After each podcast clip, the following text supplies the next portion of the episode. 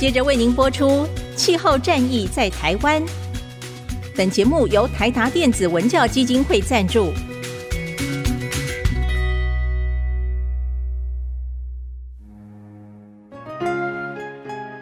换装一颗 LED 灯，一年减碳七十公斤；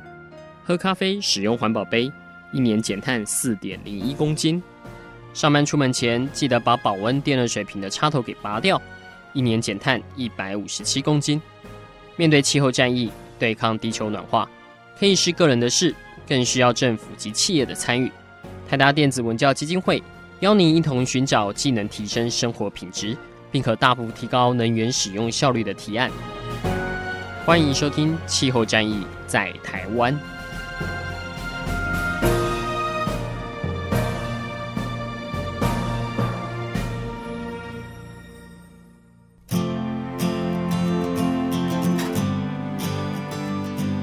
听众朋友，大家好，欢迎来收听今天的《气候战役在台湾》，我是主持人台达电子文教基金会的高宜帆。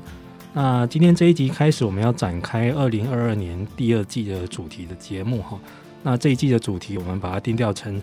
AR6 气候报告解密。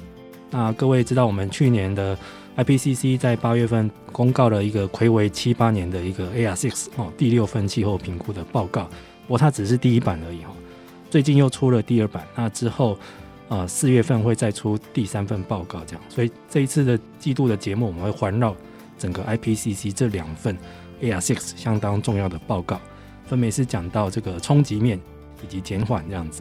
那我们今天这一集的来宾哈，他非常的辛苦哈，就是俗称的我们的苦主哈，就是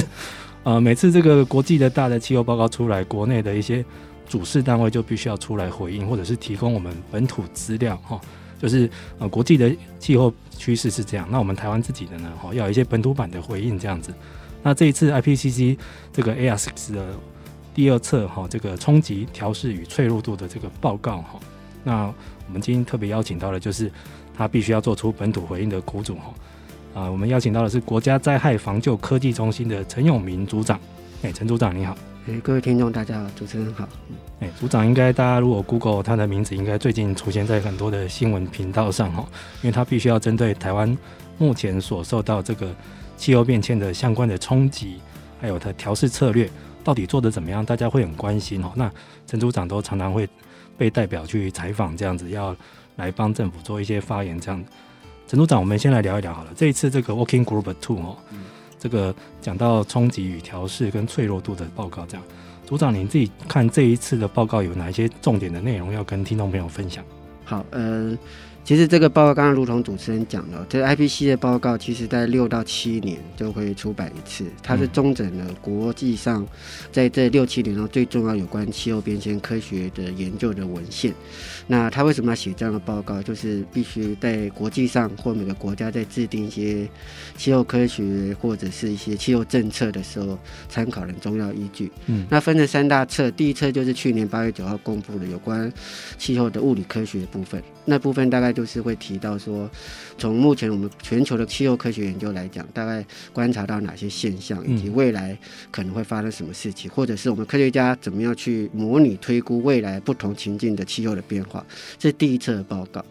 那第二次的报告其实就刚才主持人提到，它重点就是紧接着，当我们知道气候会发生变化之后，那的冲击会是发生什么事？嗯，那些说不管是我可能是淹水啊，或者是我的我的一个干旱啊、热浪啊、海平面上升啊造成的，不管是暴潮的冲击或积淹等等，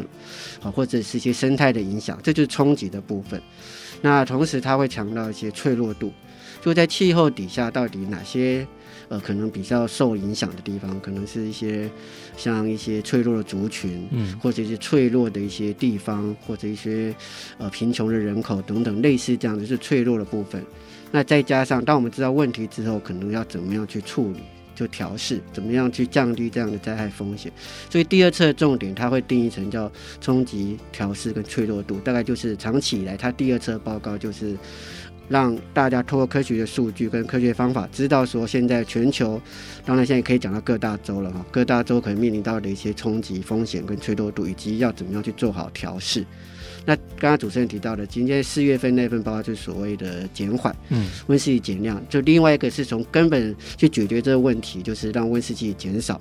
那这一般我们讲的节能减碳、减碳的科技也好，减碳的机会，像现在很热门的近零排放等等，那是会在第三册的报告里面去讲。嗯，所以我想这里面的呃第二册报告整个重点就是要提醒大家，现在目前我们所观测到的这些数据，那我们看到的全球的一些冲击风险，以及未来我们要怎么做调试，以及这是他提到一个比较重要的观点，就是气候韧性发展，就是以前我们在谈气候变迁，大概就是减缓跟调试会分开谈，嗯，就刚刚我们讲的第二册跟第三册通常是分开谈的。那这次气候韧性发展目程呢，他希望说，其实在整个过程当中，减缓跟调试是可以一起谈的，嗯，所以他们就用这个气候韧性发展这个名词来做一个定义。那某种程度上也区别于我们一般所熟知的永续发展，因为永续发展的是更大，嗯，那永续发展底下有关气候的。那这个这个部分基本上他们就用气候韧性发展来做一个陈述，这样子。所以我想他的关注的点就是刚才讲的冲击、催促、调试，以及这个韧性气候韧性发展这部分是第二次的重点，这样子。对，这一次的报告是在台湾时间的二月二十八号，当大家还在连假的时候，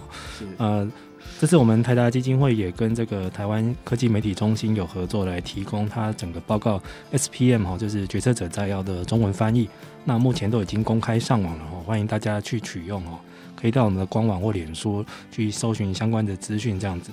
那我先跟大家介绍一下它一些相关的重点哦，因为我先粗抓几个重点。其实啊，有一些看起来还蛮震撼的哈，就是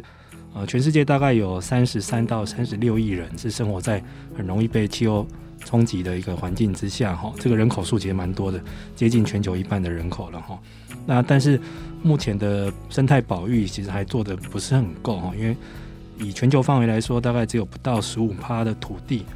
不到二十一趴的淡水，跟不到八趴的海洋是被划成保护区的，哈。所以国际上才去年开始有一个倡议，就是要二零三零年要希望海洋要三十趴要被划入保育区这样子。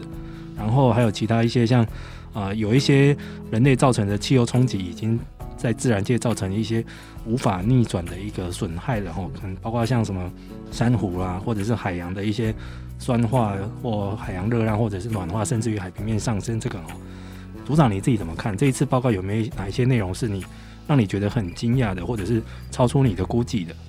其实这个报告其实一般从我们的角度，刚才主持人有提到说，像国家在推动一些。政策的时候，比如说以我们的角色，不管是科技部也好，国家灾害防救科技中心也好，有时候会出来做一些说明解释。嗯，呃，不过大家听到我们中心的名字，就可能理解国家灾害防救科技。其实灾害的本体一般就是以人为主。嗯，所以一般我们在讲所谓冲击风险或调试的时候，会以人为出发点。可是这个报告里面，其实刚才就像主持人提到了，其实它的视野是相对比较宽的，那这也是合理的。气候变迁的影响，所以他特别提到的是人类系统跟自然系统，或者是说生态系统，嗯，这是两大块都会在气候变迁下受影响。只是说早期我们以人为本的思考的方式的时候，就会牵扯到说，哎，我们人，比如说我多少人口受到冲击啊、淹没啊，人类是这样的，比较强调呢。其实生态一般来讲是比较容易忽略的。可是我觉得。这次的报告里面会特别强调，其实这两个在呃都同等重要。那未来在调试的时候，如何兼顾这个自然系统跟人为系统的一个韧性的发展跟这，这是很重要的一件事。我觉得是观念上去再去描述这个的不同。那不过我觉得基本上呃说有没有特别震撼呢？基本上因为我们长期观察这样的气候变迁研究。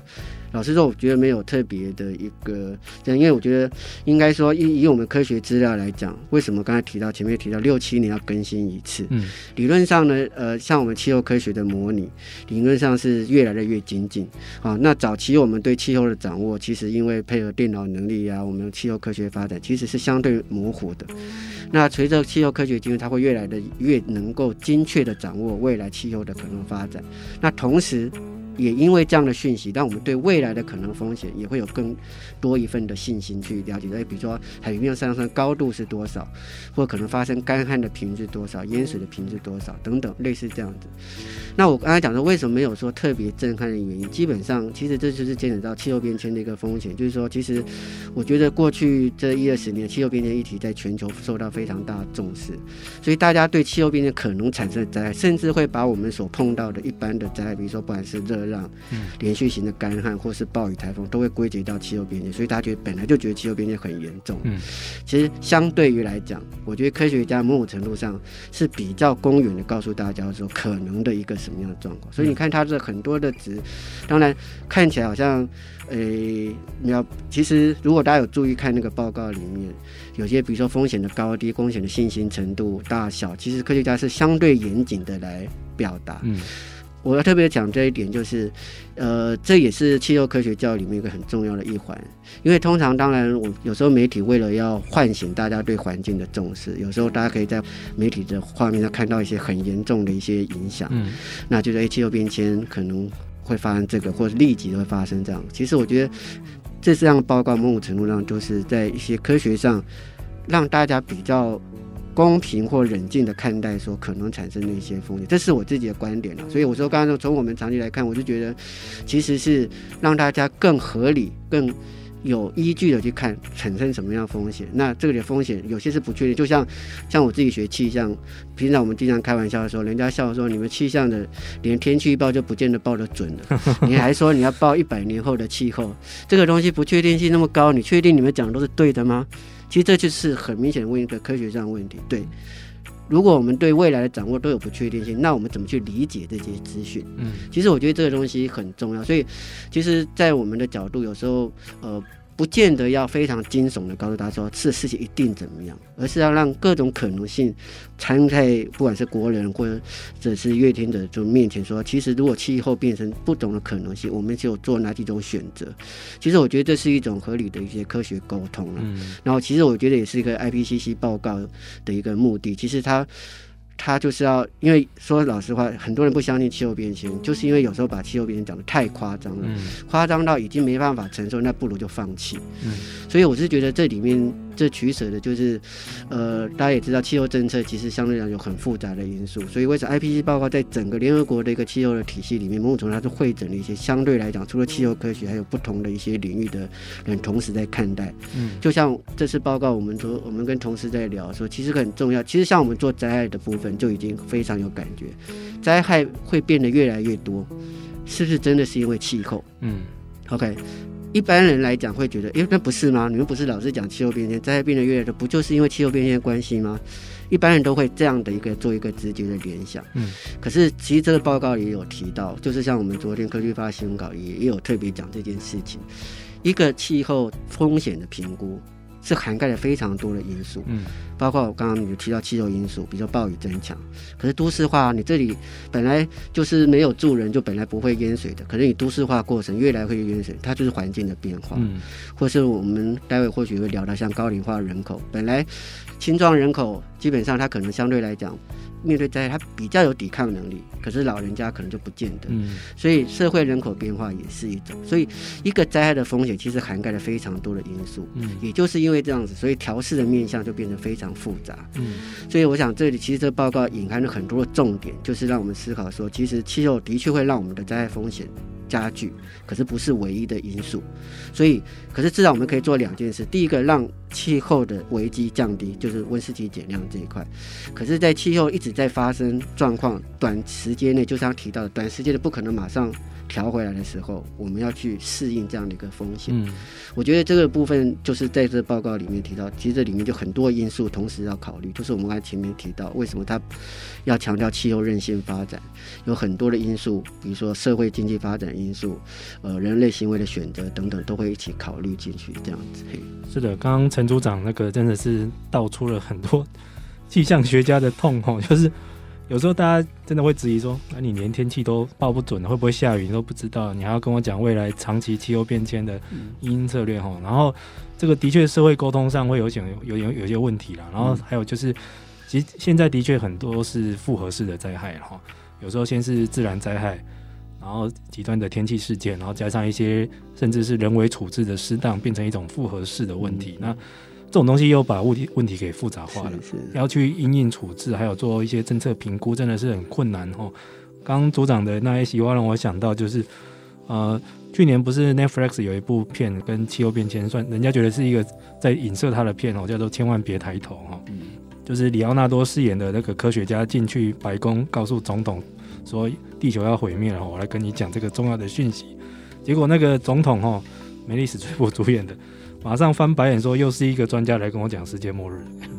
就是我们的官员一天到晚被告知说这个好危险，那个好危险。嗯，其实他有时候在在做资源的配置跟投入，真的是也蛮困难的哈。所以其实政府的主事单位在这方面也有它的一些难处，这样子。那包括像呃，但是这一次 IPCC 这个 ASX 的第二份报告哈，他讲到这个冲击面的。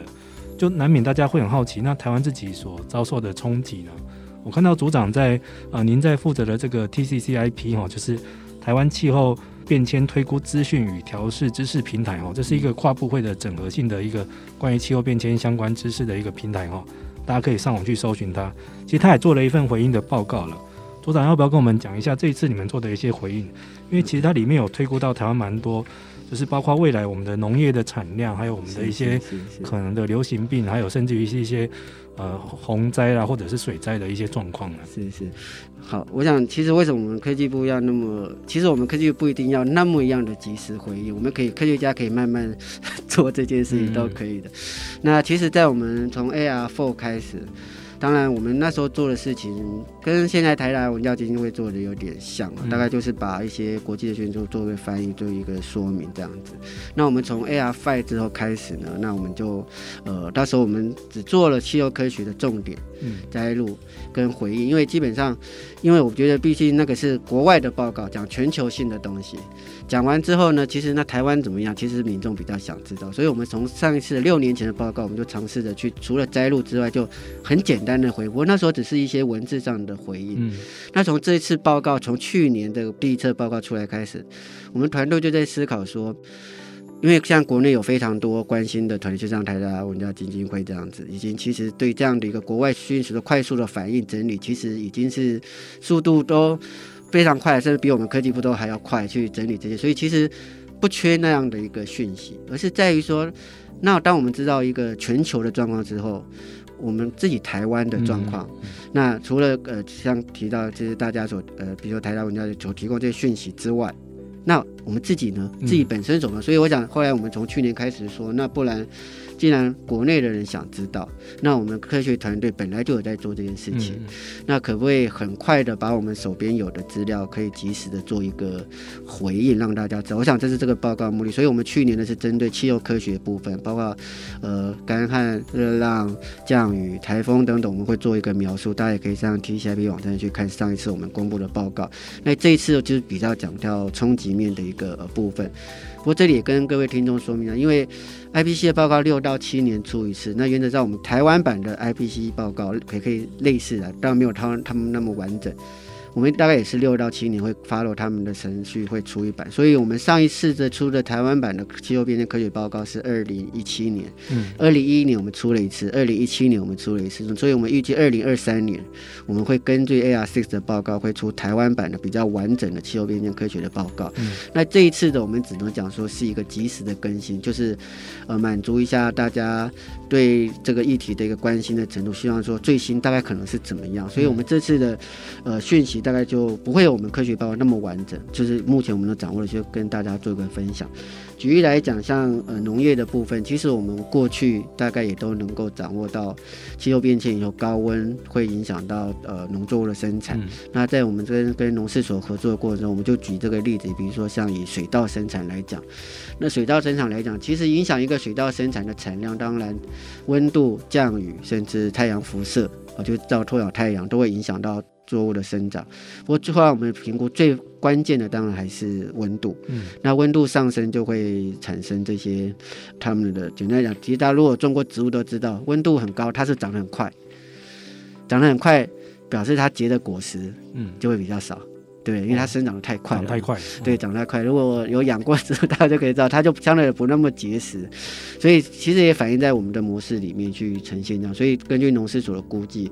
呃，不管是一期稻作、二期稻作，在暖化的情况下就已经相对来讲是蛮严重的哈。那现在像在我们现在未来这一二十年，大概就会增温到一点五度 C。那再过在二三在二零五零年前后，大概就是。呃，这个会增加到两度 C 左右，这部分大概就会让我们的情况更为严重，这样子。好，那当然我们还有提到像其他的一些呃变化哈，我举例来讲，像这个。呃，生态是我觉得我们特别的提，因为这个生态是我们林务有林试所的同仁提供给我们的。嗯、其实就我刚才前面提到，我们过去都比较关心人，那我们为什么特别这次把一些生态的一些结果放进来，就是希望也回应 IPCC 报告里面，其实自然生态系统也是相对来讲非常脆弱的哈。所以根据林试所所呃呈现的这些结果，他觉得像高山的，比如说高山温度比较低，所以他对这个所谓的。夏季高温是很敏感的哈，嗯、所以这些一些高山生态系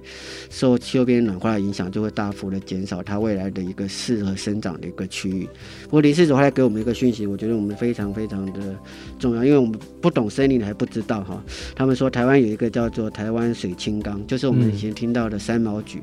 这个作物哈。这个三毛菊呢，它原来。听他们讲，原来是叫做冰河绝移物种，就是冰河时期留下来的，哦哦、所以是台湾特有种。所以说，现在全世界只有台湾有这个物种，啊，就是那个三毛菊。可是这个它目前只生在台湾的一些少数的林线上，北部林线上。不过目前根据林试所的这个推估，如果暖化一直持续下去，到二一零零年，而且这还是中度暖化，就 RCP 八零，RCP 四点五，中度暖化一直到世纪末，大概就只现在生长面积的百分之八左右了，就到时候几乎就没有了。几乎会没有，对，就就就机会了，就是就在、哦、就是在 ARCS 报告提到的很多的生物会灭绝，其实在、嗯、就刚才主持人有提到，超过一些临界点，大概它大概大概就会嗯。呃受影非常大的一些影响哦，所以我想这个也是提醒我们，当然我现在国内很多的学者利用我们科技部这些资料，会进行不管是这种生态的，这是植物嘛，嗯、包括动物的或是渔业的相关研究都有这样子。那我们另外关心的当然就是我们灾害的部分了哈。那其实这灾害我们有提到像淹水啊、坡地，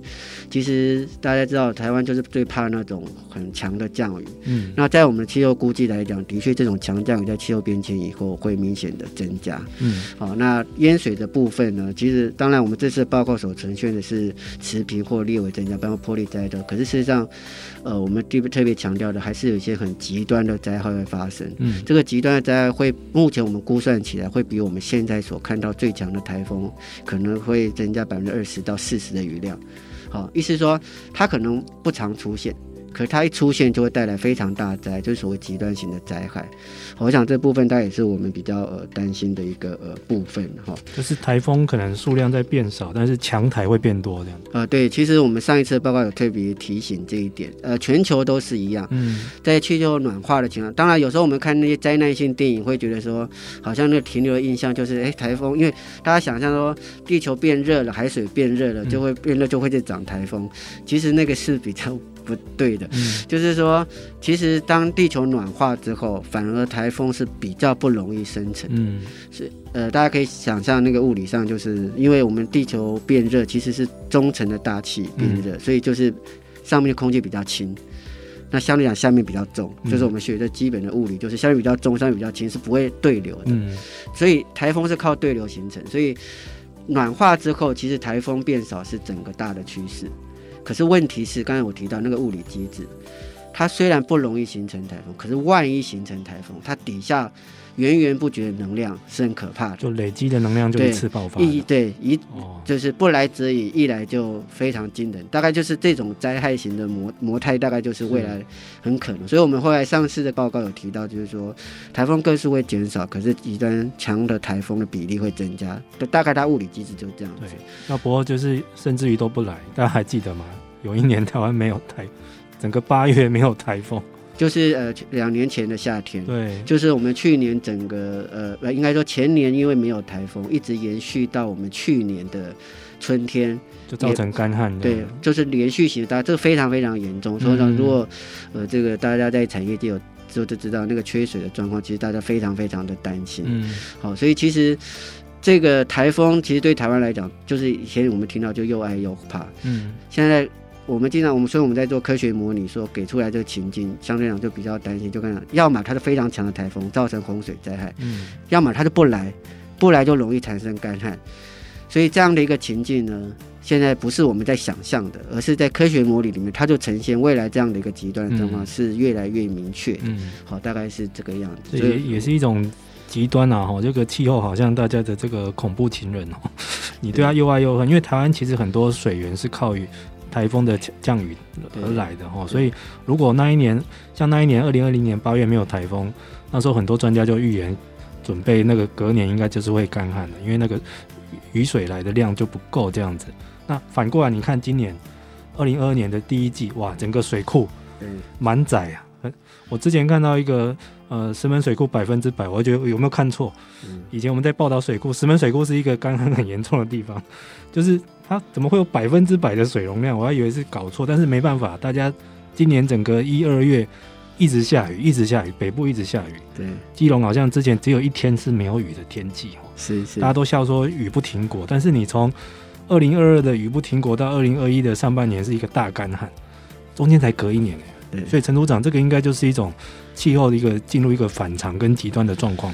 当然要解释说这跟气候变迁关系，当然相对来讲可能没那么直接啦。不过我我不过这里面主持人提到这个案例，也是我们经常被问到的问题。就像我们这次报告里面讲说，哎，春天的降雨基本上会减少，流量也会减少，会增加枯旱的风险。嗯、OK，那很很可能，如果刚才听了主持人讲这今年的案例之后，人家讲，你不是跟我说春天会降雨减少嘛？可是今年春天雨特别多啊，多到都已经满出来，那代表你们根本科学家根本就预测错误。那我怎么相信你们讲的这些科学报告？嗯，好，类似这样子，那。这个就是我刚才前面提到，其实气候科学的模拟，其实它讲的是个整体当个大的趋势，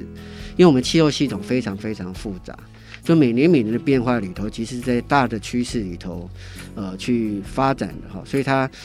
如果呃，比如说我我我也不知道怎么解释。如果大家比如说从股票市场这里理解，就是说，如果什么一个长期的趋势，就是那个趋势，可是底下一定震荡来震荡去那个东西，嗯，那个震荡来震荡去呢，某种程度呢，它是一个别的因素，比如说现在国际上的战争，它就会掉下来，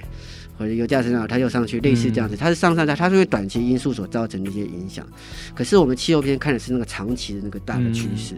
因为它暖化影响是。呃，一直在往后延续的，所以，比如说前年干旱，现在暴雨，不或者说雨比较多，其实它是在这个大的范围里面做一个震荡。可是相对来讲，这就会隐含着我们在水资源调度上要做很整体上的思考。嗯，就是说面临到这种很难预测的天气，当然像现在雨多，对我们来讲好不好？比如对水利署来讲，他就很高兴。嗯、就是刚才主任提到说，我现在到现在水库都满了，而且水水利署前两天说，我们现在用水一直撑到六月，绝对没有问题。哇，啊、可以撑到六月？对，已经已经因为已经都满库了，就绝对没有问题。可是大家如果看另外一则的新闻，就会发现说，其实这次的农业损失就非常严重，嗯、因为连续性的一种降雨，对很多作物来讲就影响非常大，又是低温又是降雨，所以其实呃我们。一般想讲的，呃，国泰民安、风调雨顺，就是在一个你能掌握的气候之下，你从事不管是农业的发展，或是产业的发展等等，你知道你预期有多少水，类似这样。可是刚才主持人提到一点，虽然我刚才讲说这上上下下不必然跟气候变迁有关，可是问题是，让极端事件的变多或变得严重性，的确气候变迁会加重它的严重性，这是有的。嗯，可是。也并不代表我们可以预测，比如说，如果今天有人问我们说，那明年呢？明年的春天雨多还是？我们没办法回答。嗯，我们只能回答说，未来比如说类似这种发生干旱的几率是越来越多。嗯，那这时候我们思考的点，比如说以产业来讲，我想搞不好听我们这个节目的很多是我们产业界的朋友，说不定，其实在我们大家对这种用水就非常非常的。在意，嗯，好，因为比如说在产业用，那所以其实是一个长期的趋势，就是说政府的作为有两种，一种是发生了干旱，我要赶快调水给大家用，就应急之用的，嗯，可是另外一种是长期的，万一长期的它是属于雨水偏少的状况，代表老天爷就不给台湾那么多水，可是假设我的产业的用水是一直增加的话，嗯，那这一部分的平衡就被打破了。打破了之后，我们要去做怎么样的调整？就是这个报告里面讲调试的问题，嗯、也就是我刚才讲的，这里面除了我们气候产生变化，产业的需求又产生变化，所以风险也就会变得不同。所以我我是觉得，有时候我们也希望看待气候变议题，呃，不会把它单纯看成是一个灾害事件，因为它就刚才讲的，现在今天雨很多，明年雨很少，它是。短期的变化，其实我们着重还是长期这个变化所以政府思考的也是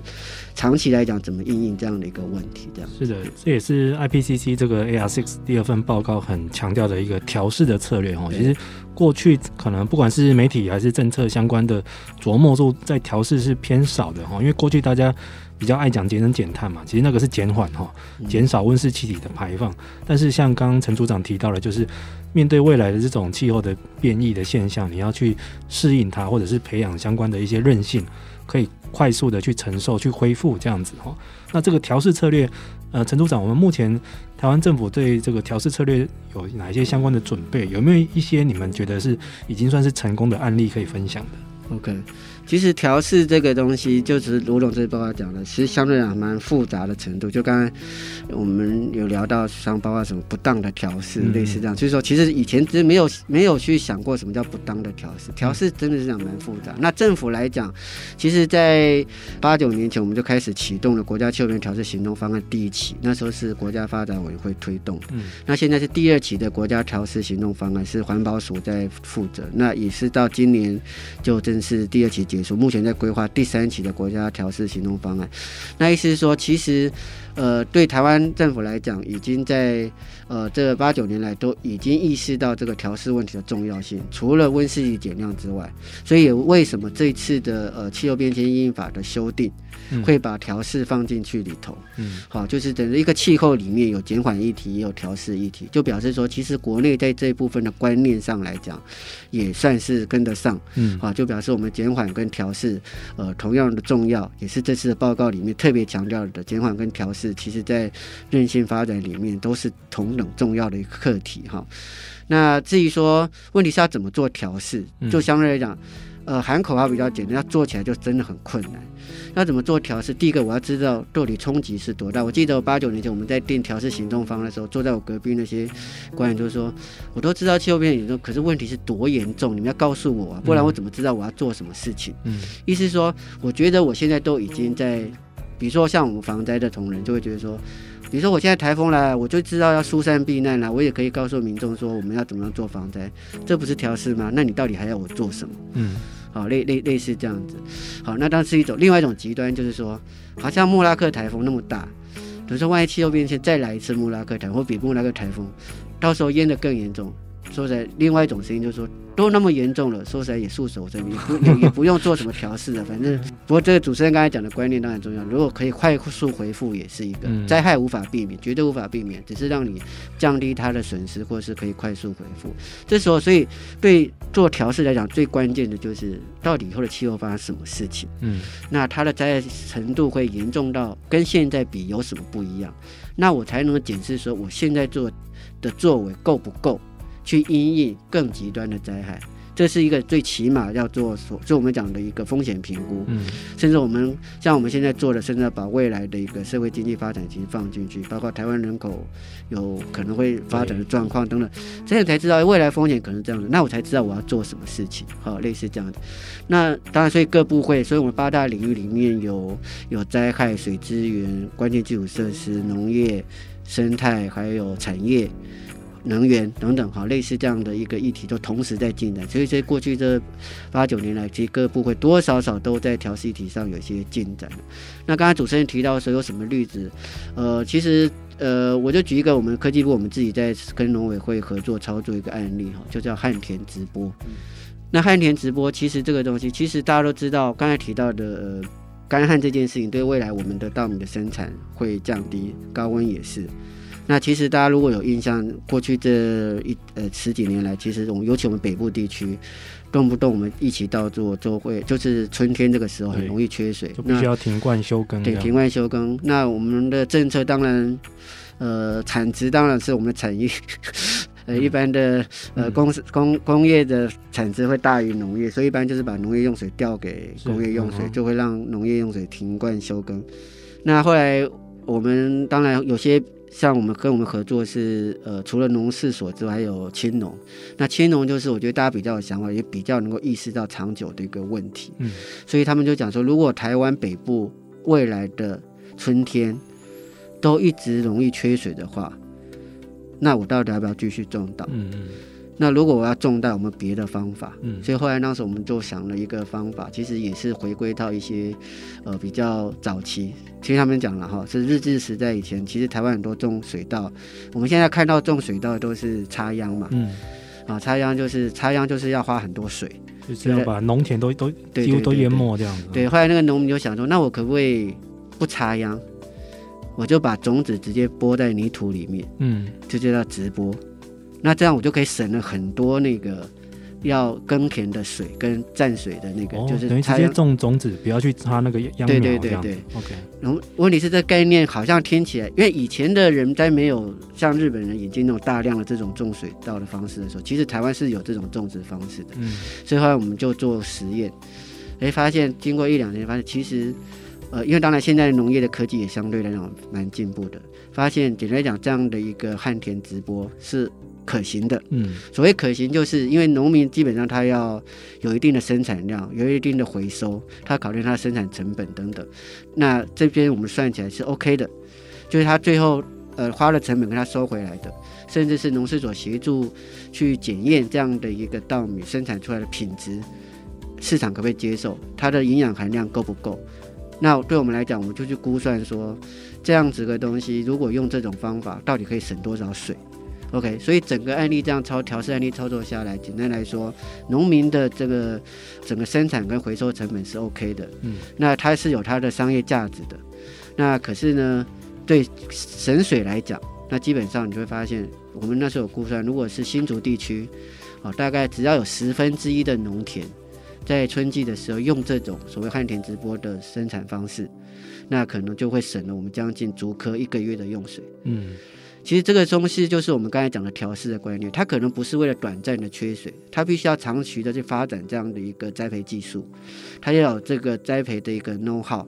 他知道怎么说，万一真的这个气候形态已经确实发生这样改变，我没有这样能力去适应所谓这种干旱的环境，我可以又可以维持我们所谓粮食的生产的安全，又可以兼顾我们水资源系统。我想这就是这其实这样的一个调试案例，就是我们这次 IPC 报告里面提到的很多很多相关的一个报告，是呃我们要用比较多元的或是比较长期性的一些方法去处理这样的一个调试的课题。这样子，当然台湾的调试跟案例呃，陆陆续续会有了哈。那我想，这是表示大家已经开始意识到这样的一个，除了我们短期防灾的一个作为，可以进行更长期的一个调试的思考跟是那个。其实我觉得陈组长提供这个例子真的很好，因为以后如果像是我们的农业哈，它必须要长期面临这个供水是不稳定的状态，甚至于说水量会比以前少的话，那你是不是要发展一些相对来说比较抗旱、一些可以节省水资源的？我觉得。类似的观念也可以应用到产业界上。是，如果你今天你的工厂的运作跟制程就是要耗用大量的能源跟水的哈，是，不管我觉得不管产值再怎么高了，这未来你还是会遇到很大的麻烦。是，所以不管怎样，你尽量的可以少用，或者是做到一些节能节水的手段，去降低它单位产品的碳足迹，绝对是必要去做的哈。不管目前的产值再高，因为你难保就是哪一年又遇到一个啊，现在好像。以前说十年大旱，好像动不动两三年就来一次，所以我觉得这种它一个灾害的一个发生率跟一个破路量，已经真的比以前几率来的已经很难很难去预测，也越来越不稳定了哈。那但是陈组长，我们现在您刚刚一直有提到一个，就是台湾未来未来社会在一个进入一个老龄化的阶段、高龄化的阶段，好了，还有就是我们现在呃。城市跟乡村之间的一些差距，或者是高度的都市化发展，哈，那这个是不是呃也加大了一个我们这个未来在定调试策略的一个困难度？好了，是是，对，因为你年轻人可能身体力壮，面临自然灾害，哈，要跑也跑得比较快，以后大家都是老人了，走路很慢，或者是根本都不想搬离老家了，这个以后政府要怎么办呢？那其他国家其实是不是也跟我们面对到相同的困境？对，其实呃，回到这里这个问题啊、哦，我真的是，其实我以前我们在传达这个灾害，如果大家仔细思考，那灾害的中文两个字啊，嗯，灾跟害其实是不太一样的意思。灾我们一般讲是天灾，嗯，比如说火山爆发，它是天灾；